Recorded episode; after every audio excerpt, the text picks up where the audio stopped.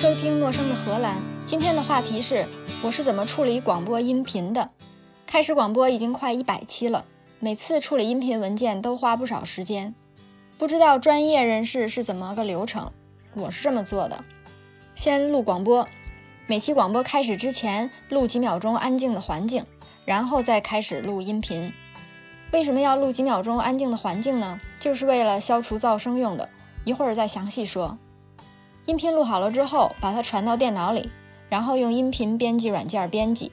我用的软件叫 Audacity，是一个免费软件。用手机录音，格式是 M4A。Audacity 是可以直接读这个格式的。读进去之后就是处理。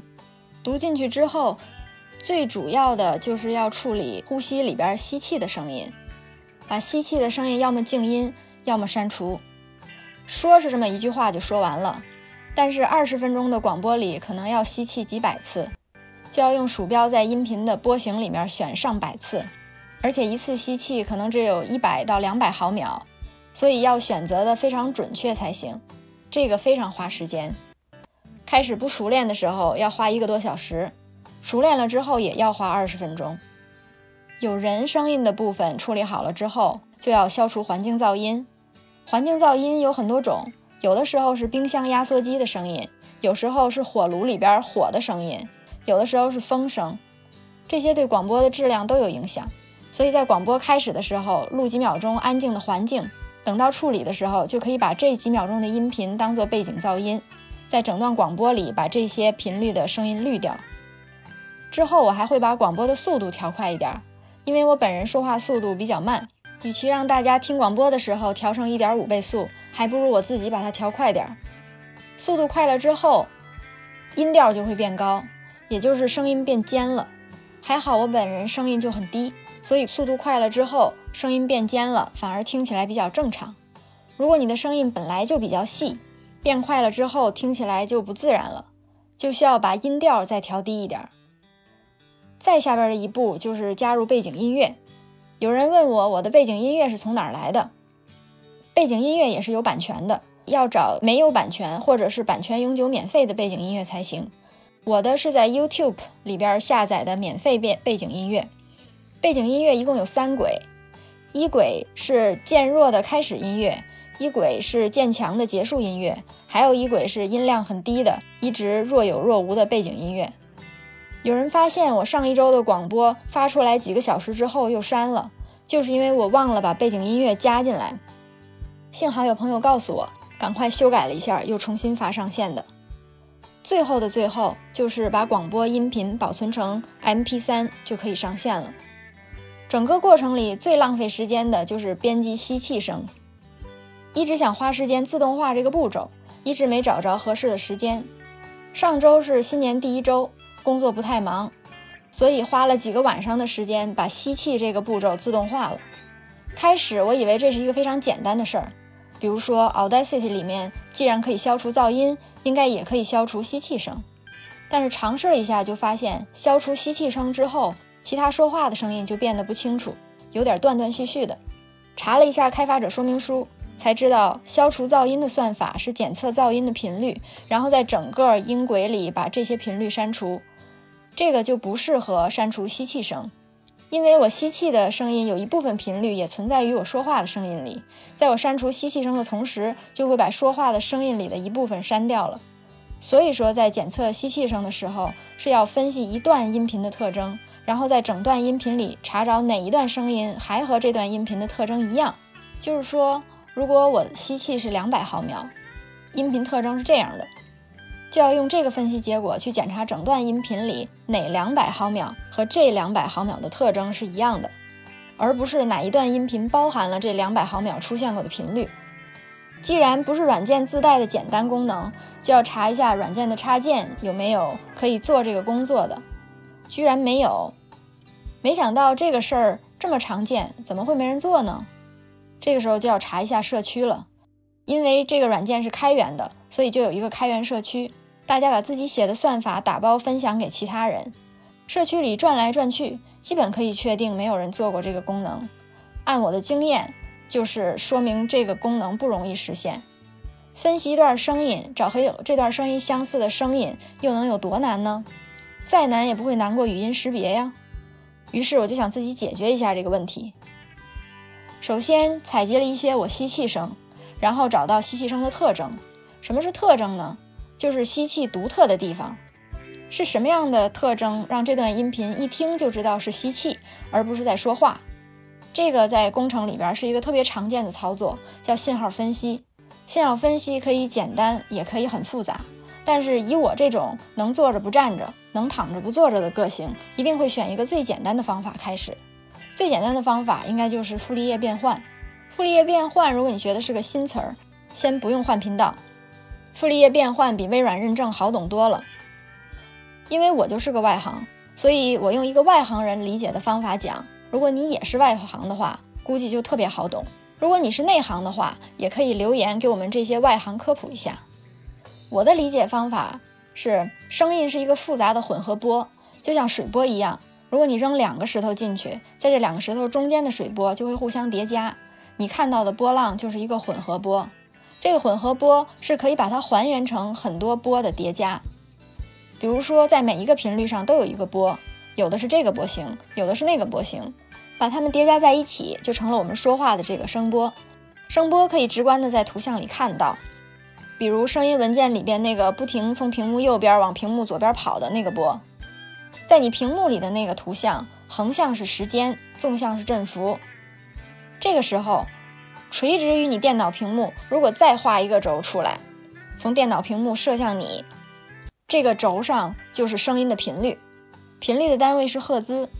想象沿着这个轴画出很多和你电脑屏幕平行的图层，就好像把一个千层酥放在了你的电脑屏幕上。千层酥一层一层的酥皮上，就可以展示每一个频率上面的单一波的波形。波就是有波峰有波谷。这个时候，你想象从侧面看这个千层酥，就是绕到你电脑屏幕的左边往右看。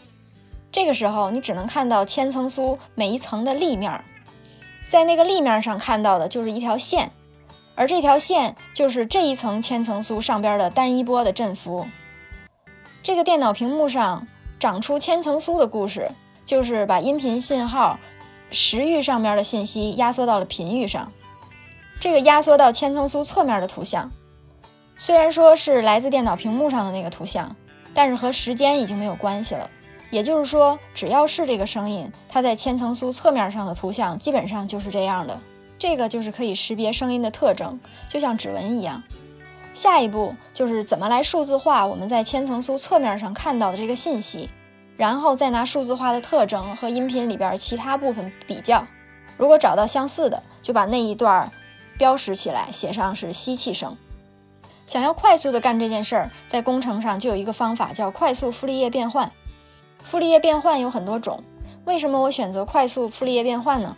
就是因为这是我听说的最简单的方法，曾经解决过无数类似的问题。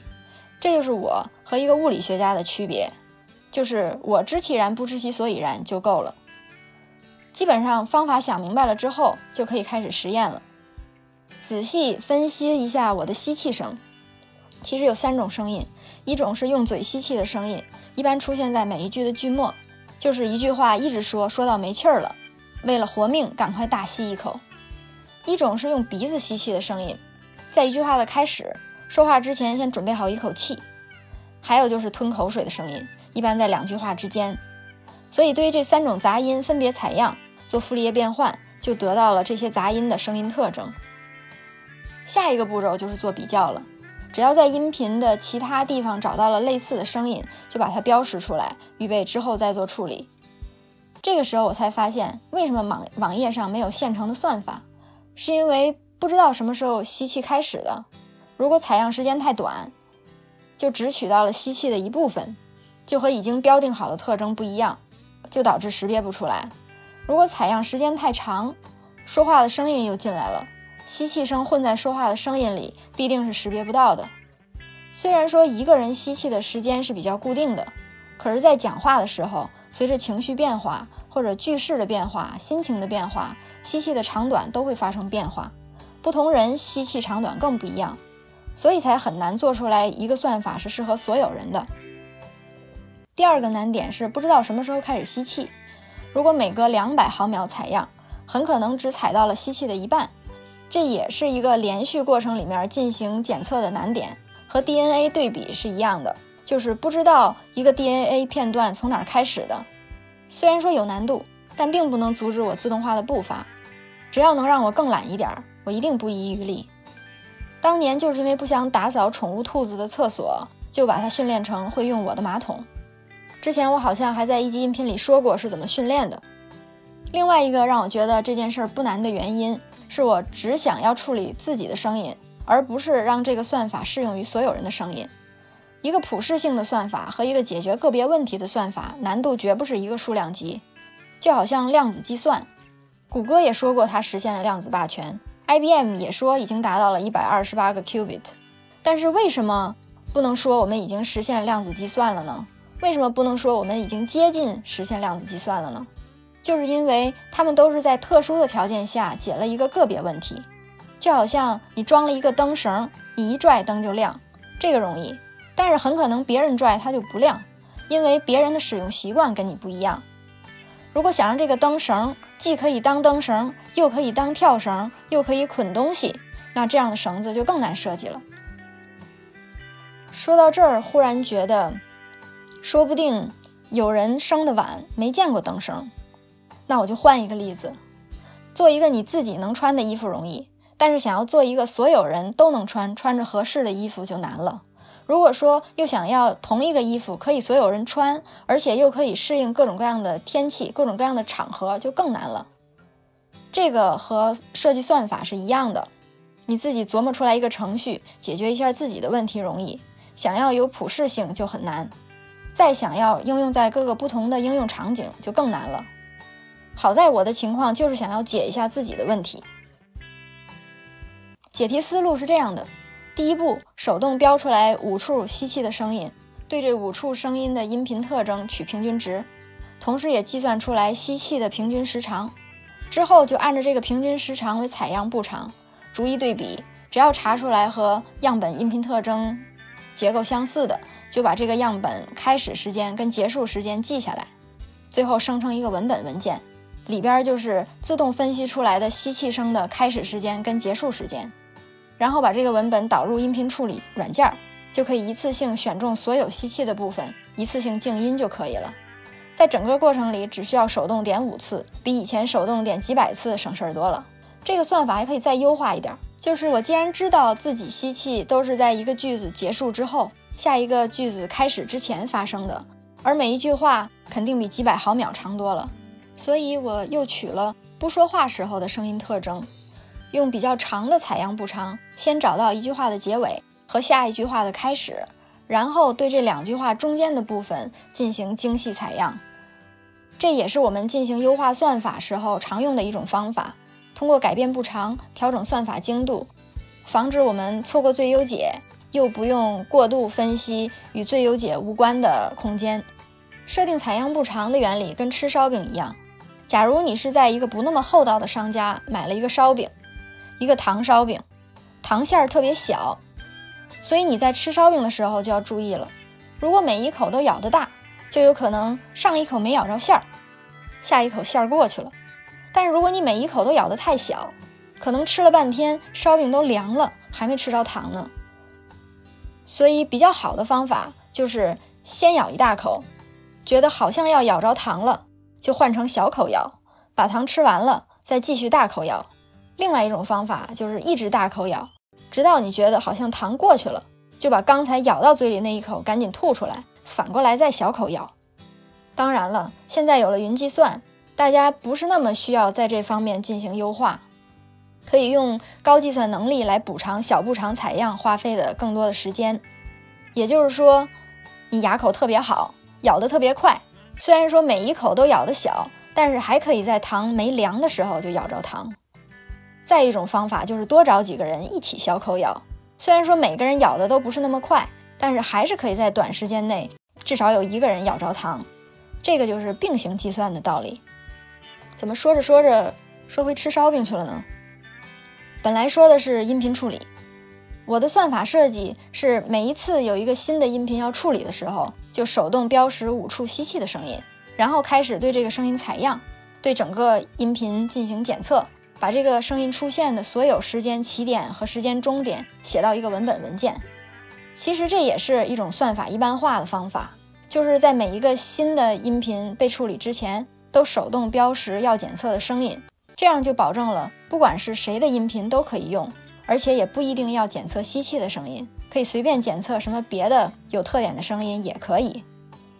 这就是要想设计一个所有人都能穿的衣服，每次开始制手动标识的步骤就是量体裁衣的步骤。